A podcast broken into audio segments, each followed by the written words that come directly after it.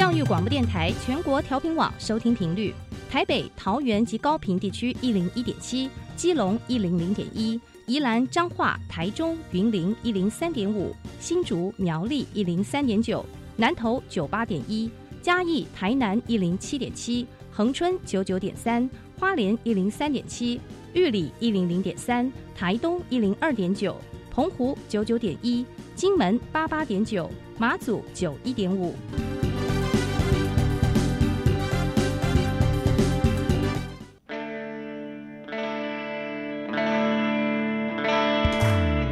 命时时有惊喜，生活处处是学习。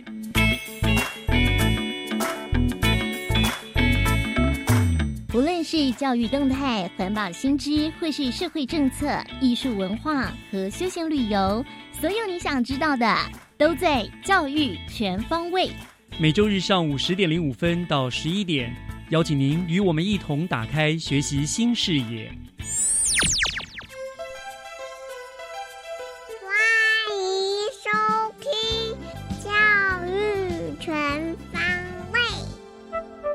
新年快乐，各位亲爱的听众朋友们，大家早安！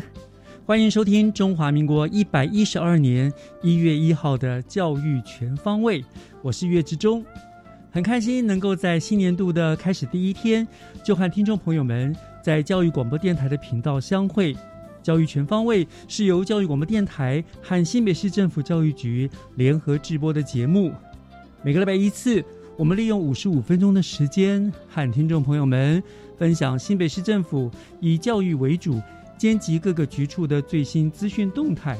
新的年度开始，希望教育全方位能够更称职的担任好这个平台的角色，让大家认识不断进步成长的新北市。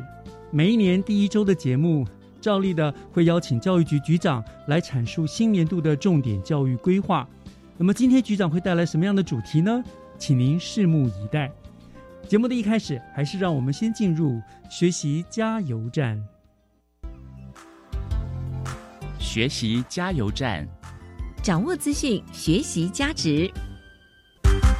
学习加油站校园之声，今天邀请到的来宾是获得了一百一十一年全国语文竞赛高中学生国语朗读组特优的新北市泰山高中赵廷伟同学。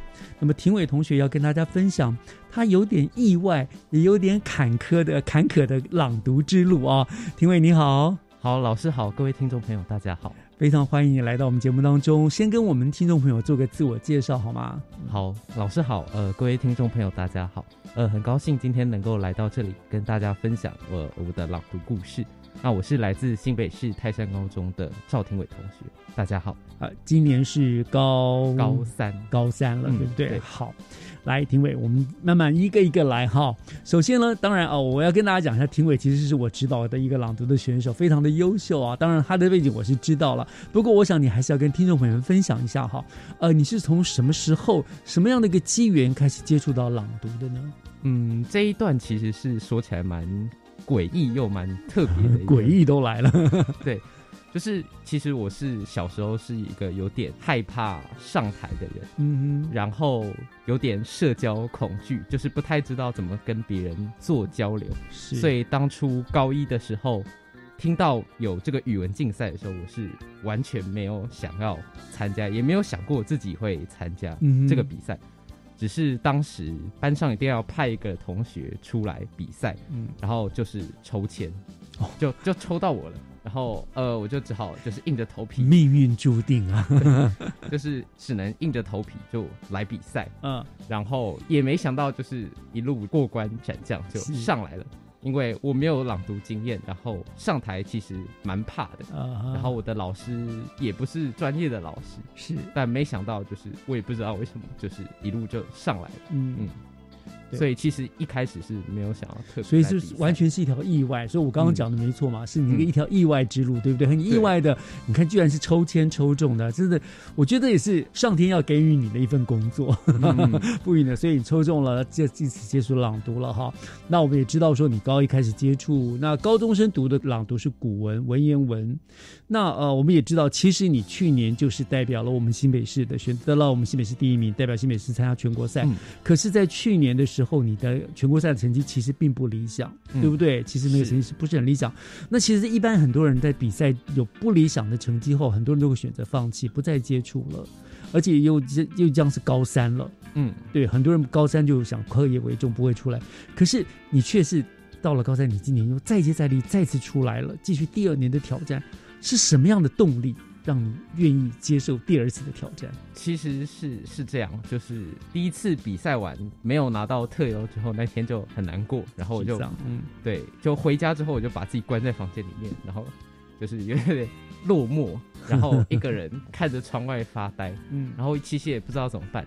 到后来我就想想，其实就是朗读它，我觉得比较像是一个自我修行的一个过程，就像苦一个苦行僧一样，就是你一直练，一直练，然后慢慢练到一个程度，你会觉得自己好像有所进展，然后你会觉得自己好像越来越好了这样子。所以我其实是享受那个进展的过程，不是说嗯一定要我要拿到一个非常优异的表现，或是嗯得到一个奖项的肯定。所以后来高三的时候，我是觉得，其实有没有拿到特优，好像也没有什么特别的差别，就是单纯想要享受那个成长的感觉。嗯嗯，就是不是单纯为了想要拿到特优而来的。嗯，所以我觉得这个这个这个呃精神非常好，非常正确，想法非常正确，不是为了不服输，嗯我再你再来不是为了不服输，而是希望挑战自我，嗯而是希望能够要知道自己有什么样，而且我相信你是真正的喜欢朗读，嗯对不对？对是不是？所以再来了，好，好，那嗯。当然了，我们知道新北市的选手在得到了新新北市的第一名之后，要去比赛国赛之间都会有经过大概一个半月的时间的集训。哦，要不要跟大家稍微分享一下？你觉得在这集训的过程当中，尤其你集训两年两次了，嗯、最辛苦或者是说最难忘的事，跟大家做一些分享。嗯，就是第一年的时候，我就知道要来集训。那我当然知道，就是集训，就是你来集训就就会知道说，它一定不是一段非常舒服、开心舒服的日子，对对要不断的磨练，对对不对？所以就是一开始就知道会怎么样，嗯，然后也有一点心理准备，但一开始还是觉得有点被打击到了，就是是。一开始真的觉得自己念的太差了，就是好像没有办法符合老师的期待，或是看到其他的选手好像都已经是很有经验，然后也念得很厉害，技巧也已经都有一定的水准了，然后觉得自己好像还是一个小菜鸟，然后什么都不会这样子。嗯。所以那时候就是不断的磨练自己，就回家一直练一直练，但是有时候会练到很挫折，挫折。就觉得好像永远达不到啊自己的那个要求，是。也达不到老师的要求，所以一直觉得很辛苦。但第二年来的时候，呃，我觉得其实比较有差的是得失心好像没有那么重。嗯第一年的时候，好像觉得说我一定要拿到一个特优，然后好像还可以作为一个升学的管道，或者是说拿来证明自己还是怎么样的。但第二年好像，毕竟都是要学测了，然后这个特优有拿没拿，就是像我刚才说的，我觉得嗯并不是一个最重要的那个重点，所以就可以比较轻松自在的面对这些文章，然后也可以比较自由自在的去念这些出来，没有那么有压力，所以反而会觉得第二次好像自己已经有一次的经验之后，就可以比较放松的去练习这些。其实老师也可以明显的感觉出来，第一年你是非常的想要想要求好，嗯但求好心切之后，反而你没有办法正常的发挥，嗯你甚至没有办法其实真正的理解文艺之美，对不对？嗯只是拼命在讲求技巧。嗯可是到了第二年，老师可以感觉到你真的在享受文章，你真的懂了这些文章在说些什么东西，你化身为那个作者，告诉你大家我也想要做什么，所以。所以庭伟在集训当中，我们就非常看好他，因为真的是脱胎换骨。我觉得这个很棒，这是你自己心态非常的健康嗯啊、所以这这是你两次集训不同的心态，对不对？嗯对，啊，对，我可不可以临时考你一下？我想很多的听众朋友们啊，不知道什么是古文朗读。那我知道庭伟是非常难得的选手，我们这么多年来碰到第一个，他可以三十篇全部背起来了。那要不要今天我们给大家示范一小段，让大家感受一下古文朗读到底是怎么样的一回事，好不好？嗯因为现在也只有高中生有古文朗读了嘛，对不对？嗯我们读一段好不好？挑一段，你随便来读。我们现在手边都没有稿子，看你还记不记得？呃，我还没有发生。没有关系，呃，你不求美声，只让大家感受一下到底什么是古文朗读。我可以来读一个比较轻松的。当然，当然可以，呃，《赤壁赋》好我就读，但我已经快忘光了。没有关系好，记得多少读多少，好感觉一下就好。就是先讲，一开始练习《赤壁赋》，会觉得它是一个很不知道该从哪里下手的文章，就是它的意境有点高，所以嗯你会难以站到它的上面去看它，是，所以后来会就是只能多练习几次这样子，然后尝试去想象它的那个画面。是，嗯对，好，那我来读。嗯，壬戌之秋，七月既往，苏子与客泛舟游于赤壁之下。清风徐来，水波不兴。举酒属客，诵明月之诗，歌窈窕之章。少焉，月出于东山之上，徘徊于斗牛之间。白露横江，水光接天。纵一苇之所如，凌万顷之茫然。哇！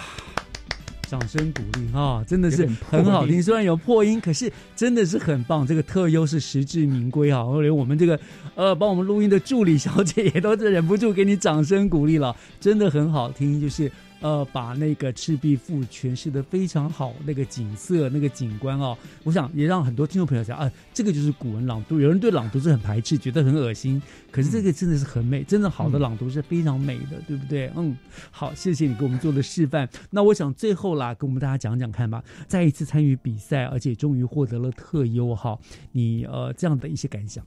拿到特优那一下，那一刹那会特别的高兴，嗯，但是忽然就不高兴了，就是 忽然好像就是就像你突然考完一个非常重要的考试，然后你考完，然后你本来前面都是拼命的在复习，然后拼命的在读，然后每天都是熬夜苦读，嗯。然后你考完那个试之后，你就突然觉得，哎，好像不太知道要干嘛了，就是好像突然大石头卸下了，但是嗯你忽然不知道自己要干什么。嗯，就是好像特优，然后呢，就是 不知道特优到底是要干嘛的。顿时失去了目标方向。嗯，对对对，所以我后来就在就在想，就是以前我都会觉得说，别人都会说重要的是过程，不是结果。但我以前觉得这是一个就是无聊的心灵鸡汤。我觉得结果当然是最重要的、啊，怎么可能是重要的是过程？但我后来想想，我会发现回顾这两年来的一个经历。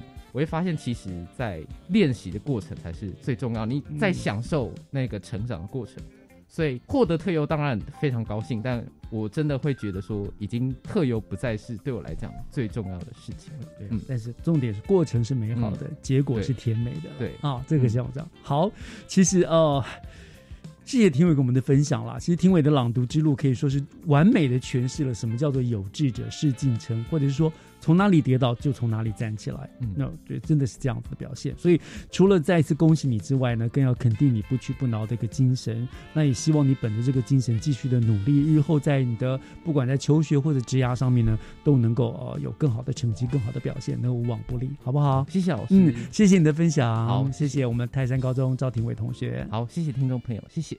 接下来请听教师小偏方。讲台下的教学经验良方，请听教师小偏方。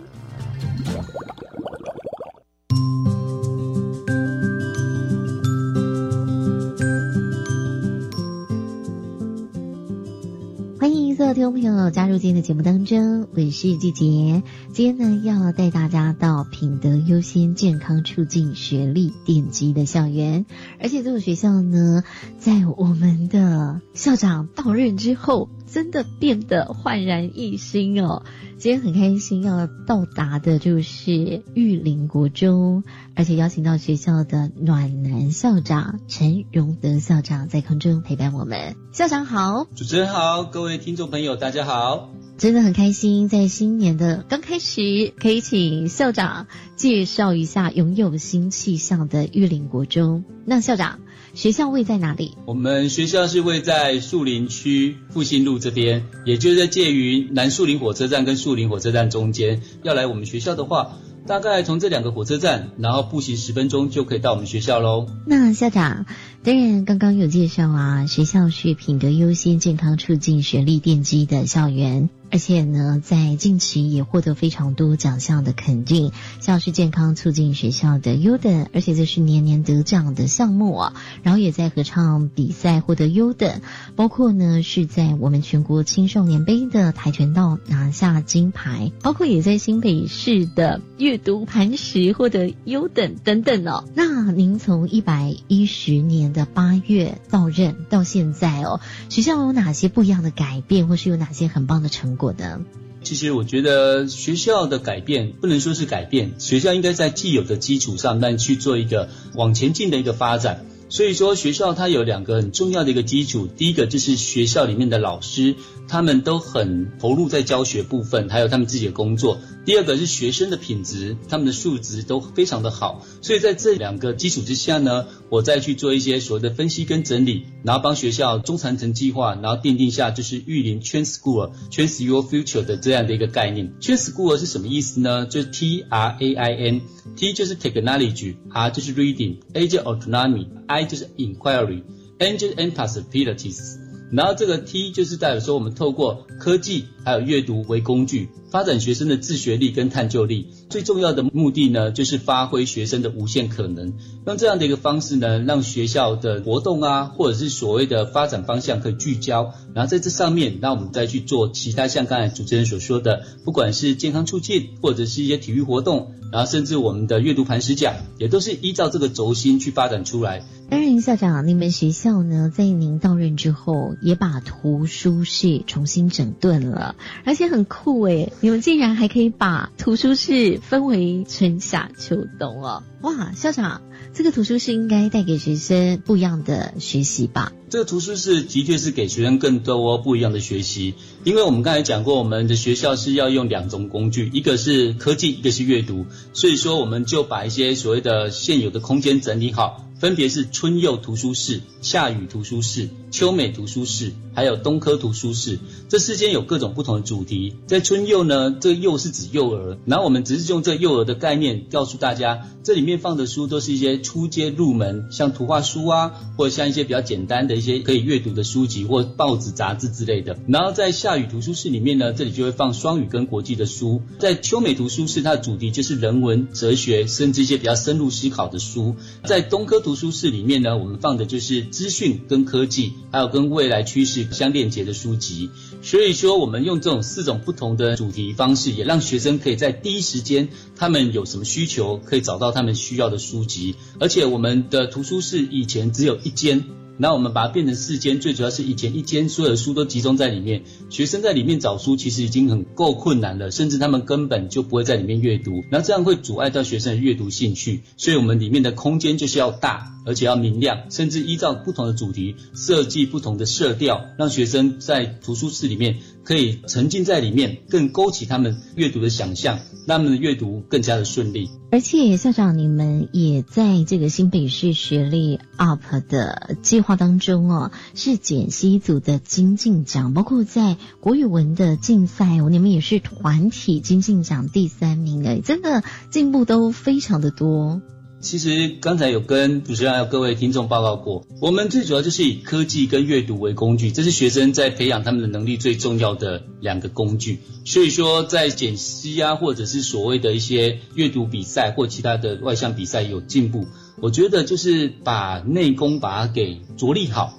然后把它做好，让老师们再去带着学生，依照他们不同的长处或者他们优势再去做发展，用最少的力量达到最大效益的一个方式。是，当然，校长，你在未来哦，其实也有一些想法，比如说，你希望建立课程的体系，甚至建立支持的系统，包括呢，哇，你这个很有远见哦，也要建立人才资料库，可不可以跟大家分享一下？课程系统呢，最重要的就是说，可以让透过老师跟老师之间的专业对话，然后去改善现在的教学现况，提升一些所谓的教学策策略。第二个支持系统，我们是想再成立基金会。然后让学校所谓的资源可以跟社区链接，跟社会资源相勾连在一起，然后可以让它更好。第三个是人才资料库，就是希望就是说，我们狱中很多人都有自己的一些长处，透过这样的一些所谓的互相学习，把大家的优势找出来，培养出可以有计划研发、营销跟管理的人才。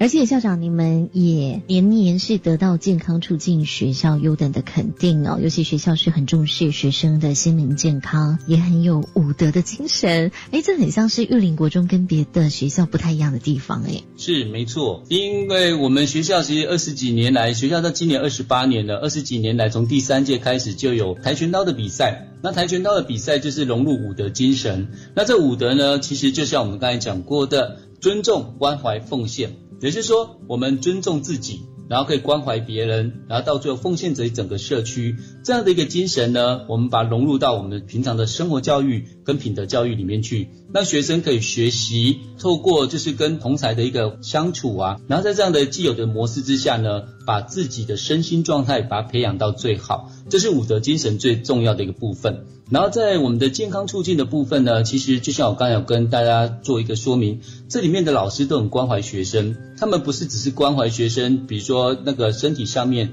的一些嘘寒问暖之外，他们最重要的还了解学生个别的心理差异。我发现呢，你真的希望学校好，还要更好。你们未来的目标很像是努力教学卓越奖，是吧？是，就像刚才跟大家说明的，因为我们的课程体系要建立，所以说我来这边一定要先去梳理之前二十几年来的课程方向，还有课程的一些大家的规划。所以我在这样梳理完之后呢，我就跟我们团队鼓励，就说我们是不是可以去参加教学卓越奖？就是我们赖清德副总统也说，教学卓越奖如果说可以拿到这个奖，这就好比教育界的奥斯卡。其实全国一起去参赛，大家其实都会觉得很害怕。但是我们透过这一次梳理的过程之中呢，我们就把我们教学卓越奖的内容，把它方案定为弯刀诶灰卡桃。弯刀灰卡桃是什么意思呢？其实刚才有说过，我们的树林区呢有三个火车站，分别是树林站、南树林林站，还有三家站。这三个火车站呢，完全都有不同的风格。树林站呢，从日据时代就有了，到现在已经一百二十年，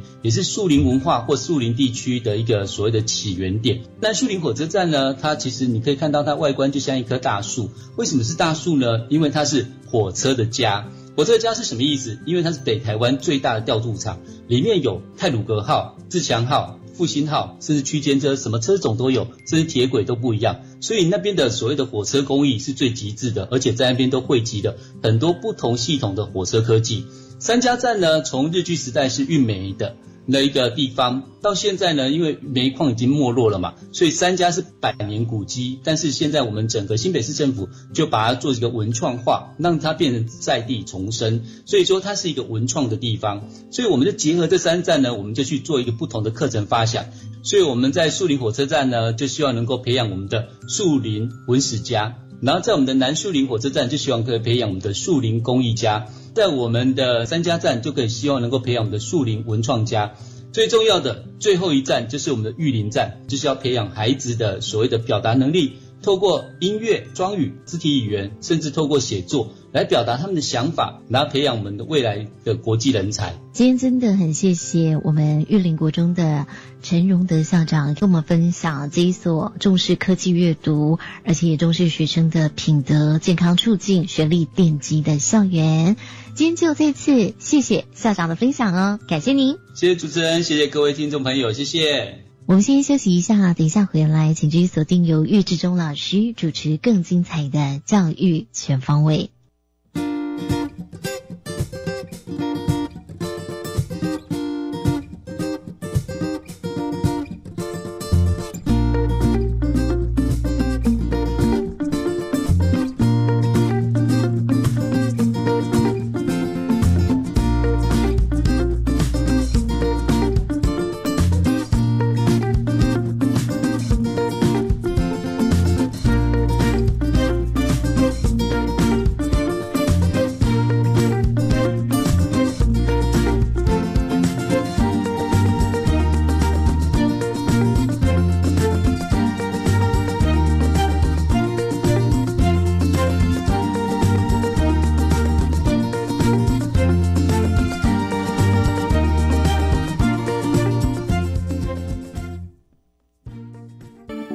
听众朋友，您好，我是大自然时代节目主持人曼平。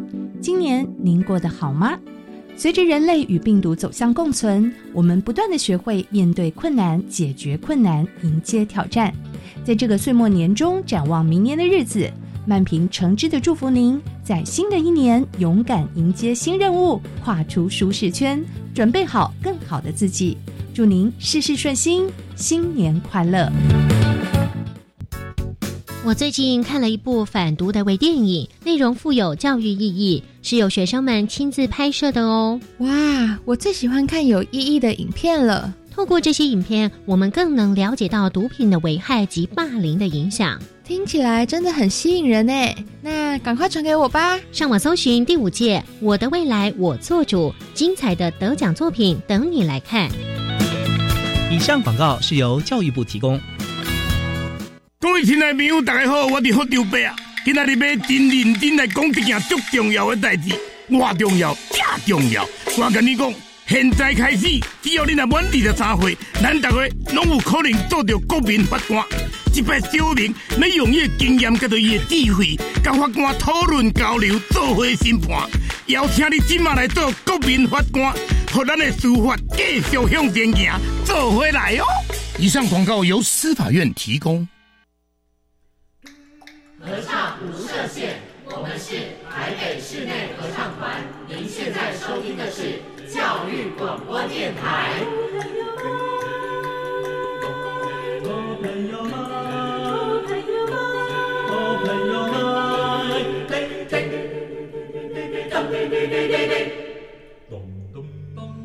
就爱教育电台。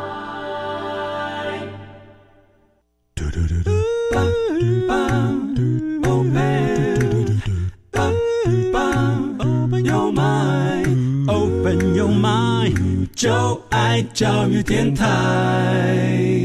嘟嘟嘟嘟咻比嘟爆打开您的幸福生活新视野，请听学习城市万花筒。您正在收听的节目是教育广播电台《教育全方位》，我是岳志忠。节目的后半段照例进行的单元是学习城市万花筒的单元。那么在每一年的第一个礼拜所播出的万花筒的单元呢，节目都会邀请新北市政府教育局局长来和听众朋友们阐述新年度的教育推动的方向跟重点。那么今天非常开心，我们张明文局长呢依约亲自莅临了电台哦。那么局长要跟听众朋友们所畅谈的主题呢是新北市的技职教育国际化。我先跟局长问好，局长好。啊，主持人、各位听众，大家好，我是新北市政府教育局阿文内局长。阿文局长好，啊，局长今天是元旦一月一号哈，也祝元内局长新年快乐哦。好，那我们知道，那今天我们来聊的是这个这个继职教育国际化了哈。那我们知道，其实新北市将在二零三零年迈入一个所谓的双语城市，那更超前的在继职教育领域呢，投入了相当多的一个呃双语的资源哈。以局长您您认为了哈，这个外语对于这个技职人员到底它的重要性是什么？那是否为什么要这么大力的去推动这个外语，以及我们新北市推动技职双语教育的一个核心理念是什么呢？对，我想哦，呃，我们当然最重要的是我们要去打造未来的世界顶尖人才哈，因为呃，我们下一代呃要跟全世界竞争啊，那我想有很多的呃工作要必须要现在做好万全的准备。是，那二零三零双语呃城市或是双语的政策，这是一个国家级的政策啊，因为呃整个台湾都非常重视双语的教学啊。那呃，我先讲一下新北的特殊啊，特殊是什么？我们新北市是全国唯一有继职教育科的一个县市。对，好，那继职教育是我们新北，就是我们侯友谊市长很重视的，就是适性教育跟品德教育其中最重要的一环，嗯，叫做适性发展。哈，适性教育，每一个人孩子都有无限的潜能，只是要帮他找到他适合的舞台。只要放对位置，人人都是天才。好，所以第一个，我们新北市有全国唯一的技职教育科。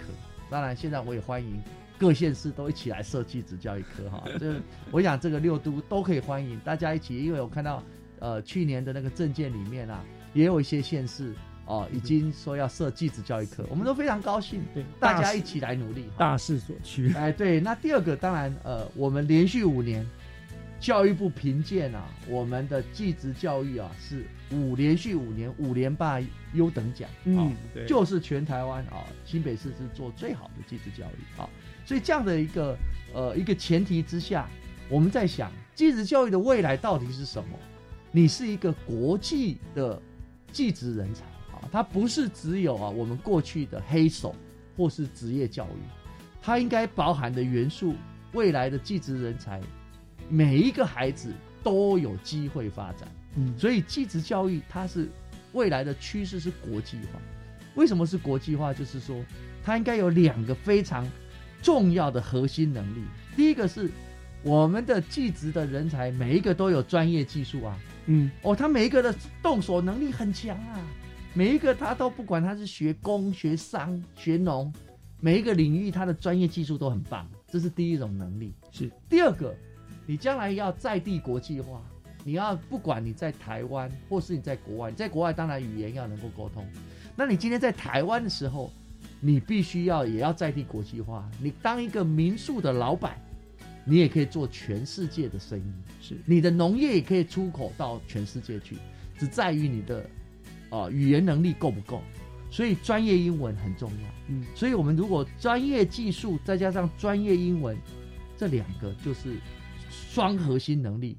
哇，我想这个未来的人才也不过如此了哈。嗯，而且这些都可以跟全世界做沟通，培养符合未来全球产业需要的人才，打带领我们的孩子去打那世界杯。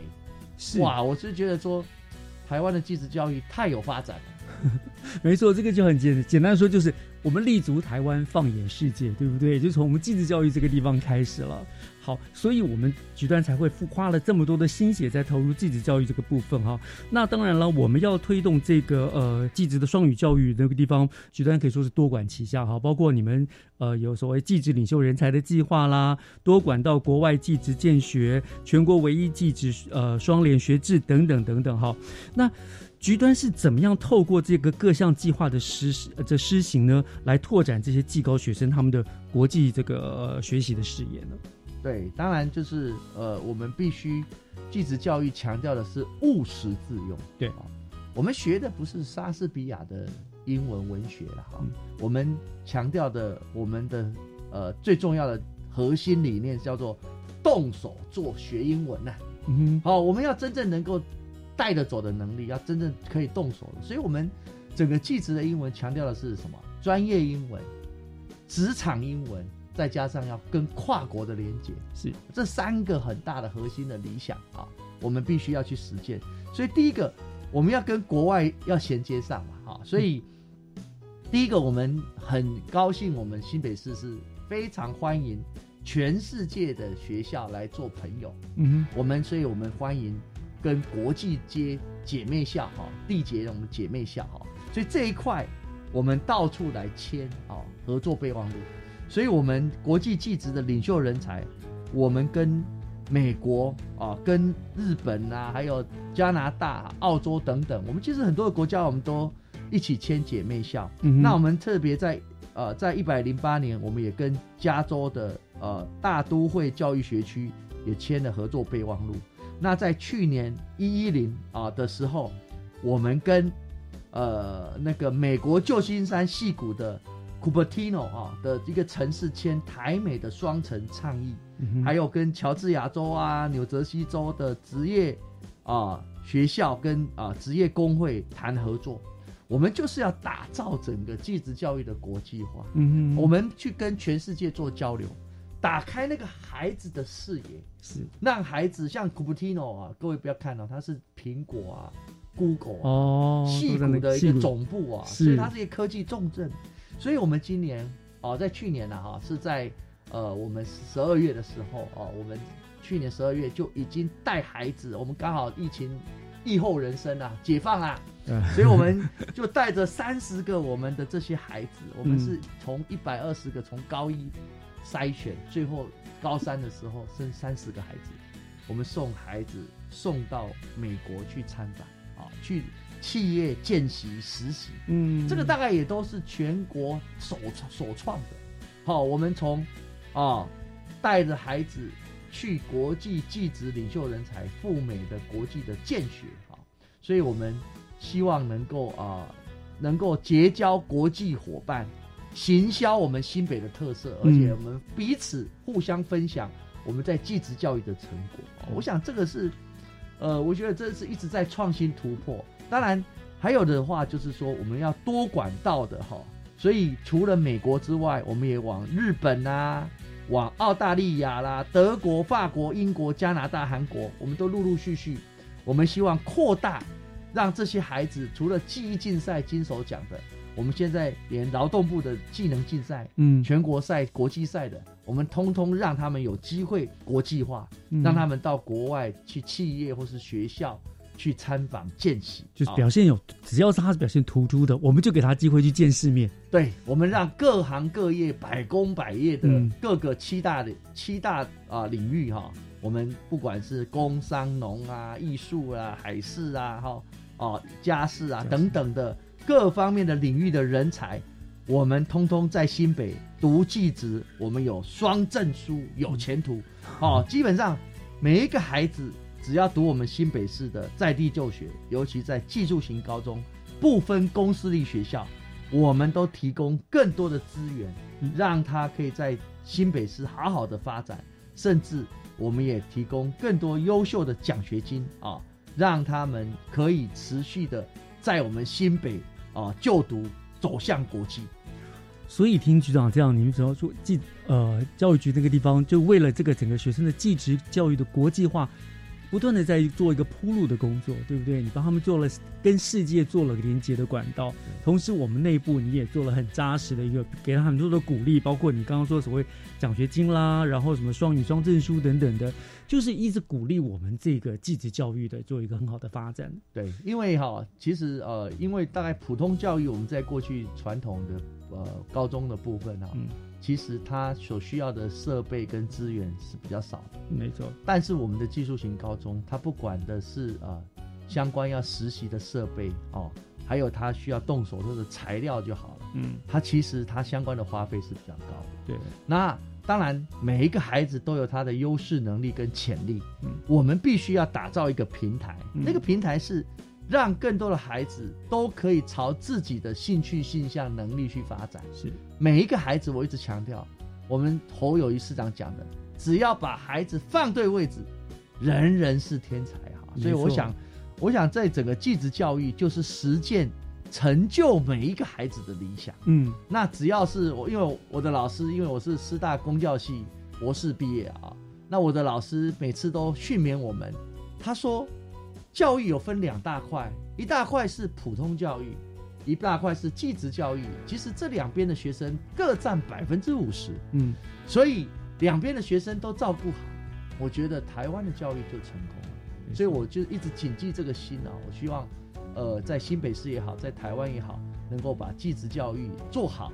我相信就是把每一个学生都能够照顾好。没错，其实一妹只重视升学的话，那是把教育越走越窄了。那现在我们把技职的拉起来之后，其实给了学生更多的选择嘛。就是一直刚刚我们校长一呃呃局长一直强调的，市长也是强调，就是只要把孩子放对了地方，其实个个都是天才，个个都是状元。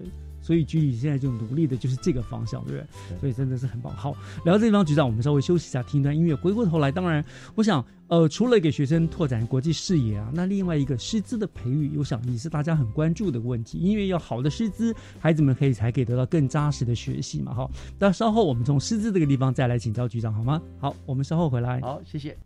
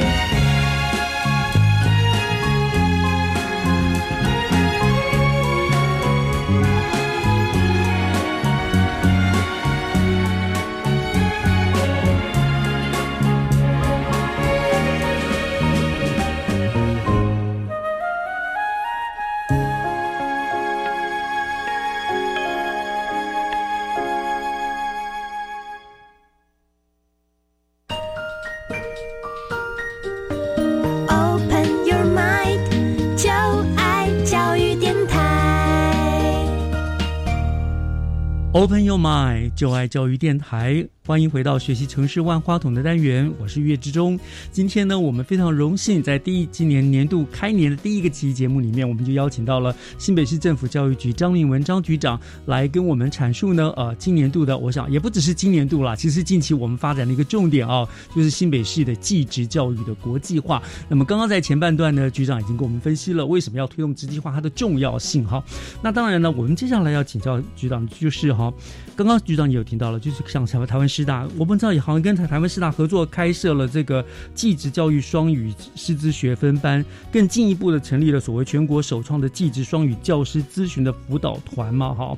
那可见的局端在这个双语师资的培训是有具体的做法的，所以我想是不是请局长再跟我们的听众朋友们说明一下哈，到底新北市是如何来培训具备有双语教学专长的现职技高的老师，以及目前培训有什么样子的一个成果，好不好？是，呃，师资是一个关键的哈，我们要推动双语教育，其实要真正在学校的课程上，呃，真正能够生活化跟落实啊。所以，师资是整个推动的一个非常重要的关键因素。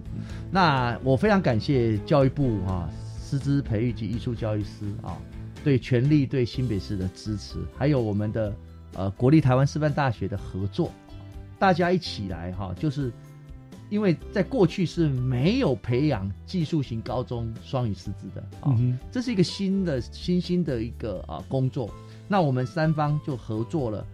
率全国之先啊，第一个县市开设了技术型高中的双语学分班啊，所以这第一个是我们一百零九年就最先开始开这个班级，我们就开始有系统的来培养我们在我们技术型高中的双语师资啊，怎么样？因为外师是一个管道，但是怎么样让中师？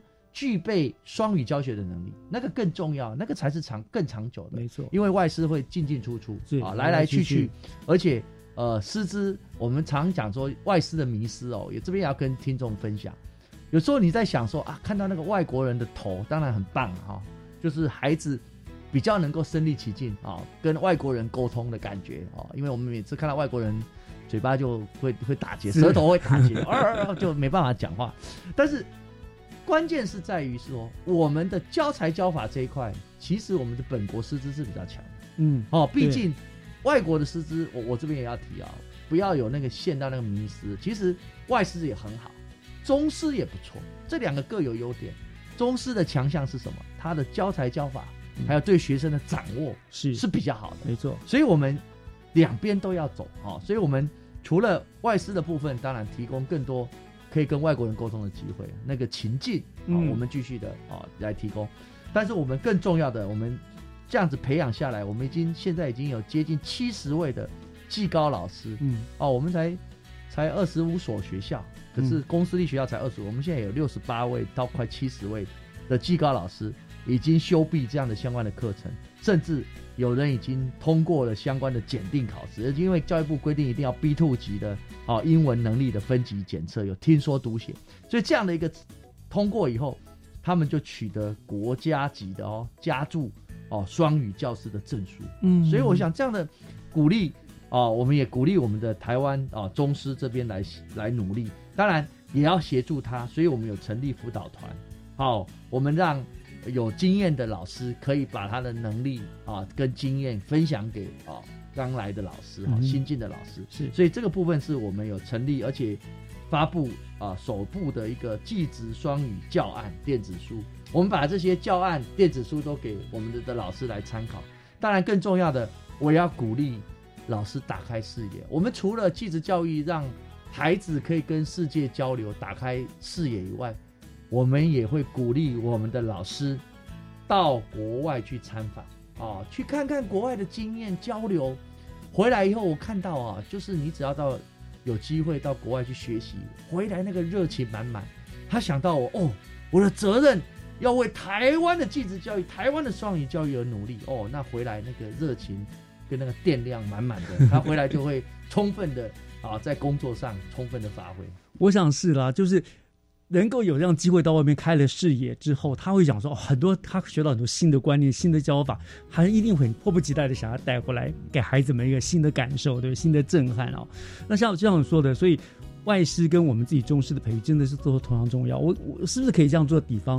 比方我们中师其实它就像是盖我们房子的基础，它盖稳了。那我们外师就像是装潢，让我们这个房子更好，住得更舒适、更漂亮，让孩子们学得更开心。哇，这主持人很会比喻啊！是，所以我想这也是我们新北首创了哈。像就目前全国还是只有我们新北有这样子的一个，慢慢的会带动整个台湾的各县市都会跟着走了。所以我们新北真的是领头羊哦，很多都是我们新北先做，然后外面都开着跟跟着来学习。因为真的新北。这就是台湾的小缩影，是啊，占了六分之一的人口，而且我们的学校类型几乎等于台湾的教育问题，新北都有，嗯啊，所以如果新北实验成功了，哎，欢迎各县市就可以跟着来走了。所以局长您更是任重道远啊，我们做的很有意义哈，非常棒哎。是好的，那么呃。经过了局长这样的说明呢，我们就更看见了新北是在推动技职国际教呃技职教育国际化上面的一个稳健踏实。哈，我想那最后我想请教局长，就是在整个推动国际教育上，除了刚刚所说的这些各些呃计划啦方式之外，还有没有其他具体的作为？以及我觉得还有一个最重要的就是，对于未来我们还有什么样子的期待跟规划蓝图呢？当然，我们现在哈已经呃规划好了，我们未来四年的技职教育白皮书是哦。那第一个是我们的经费翻倍啊啊！我们过去四年呃侯友谊市长第一任的时候，我们是推出四年四亿的继职教育的经费，没错。那未来二零二三到二零二六啊这四年新的四年，第二任这一块我们推出来是四年八亿哇！技职教育翻倍啊，经费翻倍哈，所以这这个是第一个。啊，一定要用全力的啊，整个用呃市府跟教育局的力量啊，跟经费来推动技职教育。光这一点就可以感受到局长还有市长你们的决心，对我们的态度哈，展现我们要落实啊，推动基础教育的态度。是，那我想这是一个呃我们的一个基本的态度。第二个部分，当然我们要谈到的是现在的后疫人生啊，整个疫情过后哈。整个未来的教育常常是虚实整合的啊！我们在有疫情的时候，我们是在线上跟全世界交流，是。所以我们在没有疫情的时候，我们是办啊 NTPC，就是 New Taipei City 的 Magic 国际青年的专题论坛，嗯哼。跟国际的技职的老师学生们互相的交流，哦，连续六年已经办了这样的一个论坛。嗯，这个论坛在有疫情的时候，我们用线上；线上。没疫情，我们就邀请啊，不管是美国、英国、德国、澳大利亚、好加拿大、日本、印度的学生，他们的老师跟学生带队来我们新北，来把它用技术做交流，技职教育做交流。哦，它是专题的交流哈，它跟平常的那种学术交流不一样，它是真正有技术的交流哈。那透过这样的方式，打开我们新北。孩子的视野，尤其是我们技术型高中孩子、技职孩子的视野。而且我记得，当在场中的专题论文发表，全部都是全英文。对，用全英文，用双语介绍自己的专题制作哈。所以这样就是结合专业技术加专业英文哈。所以这样的方式，我想主持人也常常帮我们主持哈。是对这样的一个专题论坛，未来基本上可以更是虚实整合。对对对，线上也可以多交流，然后实体也欢迎哈。所以实体有实体的效果，所以这样的一个方式。我觉得对于未来整个的教育的改变，就是虚实整合，这是第一块啊。是第二个部分，当然你要跟国际化接轨，你必须做国际学校的认证啊。所以我们基本上，我们七所的新北市的公立技术型高中，全部拿到国际学校的认证啊。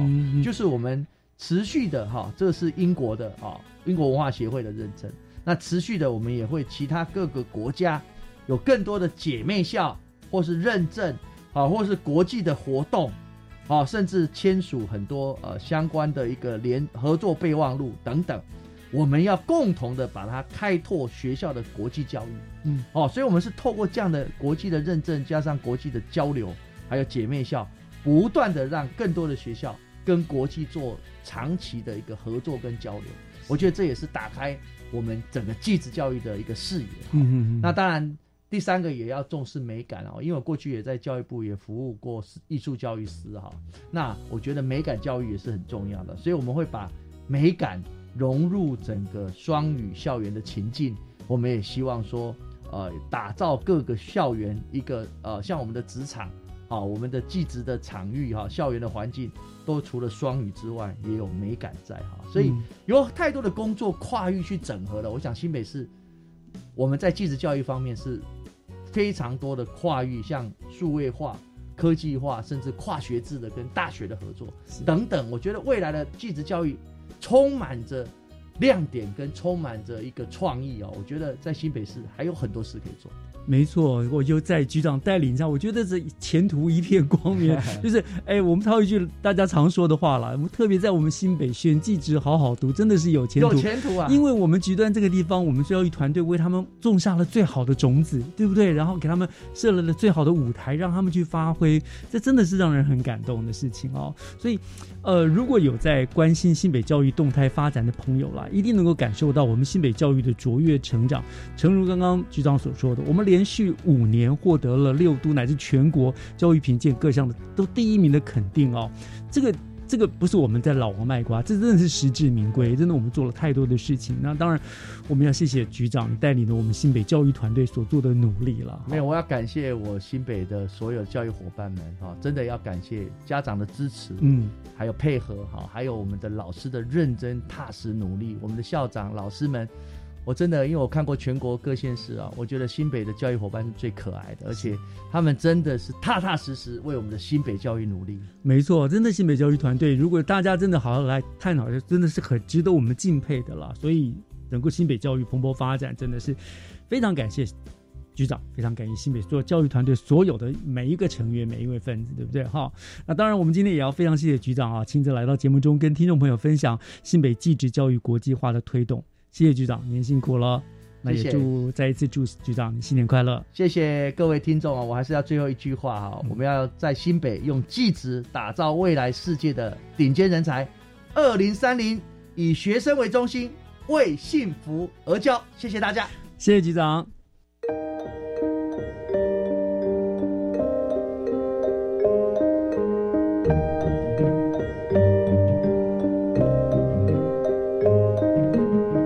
感谢您收听今天的教育全方位，再一次的祝福大家新年快乐！我是岳志忠，我们下个礼拜天见，拜拜。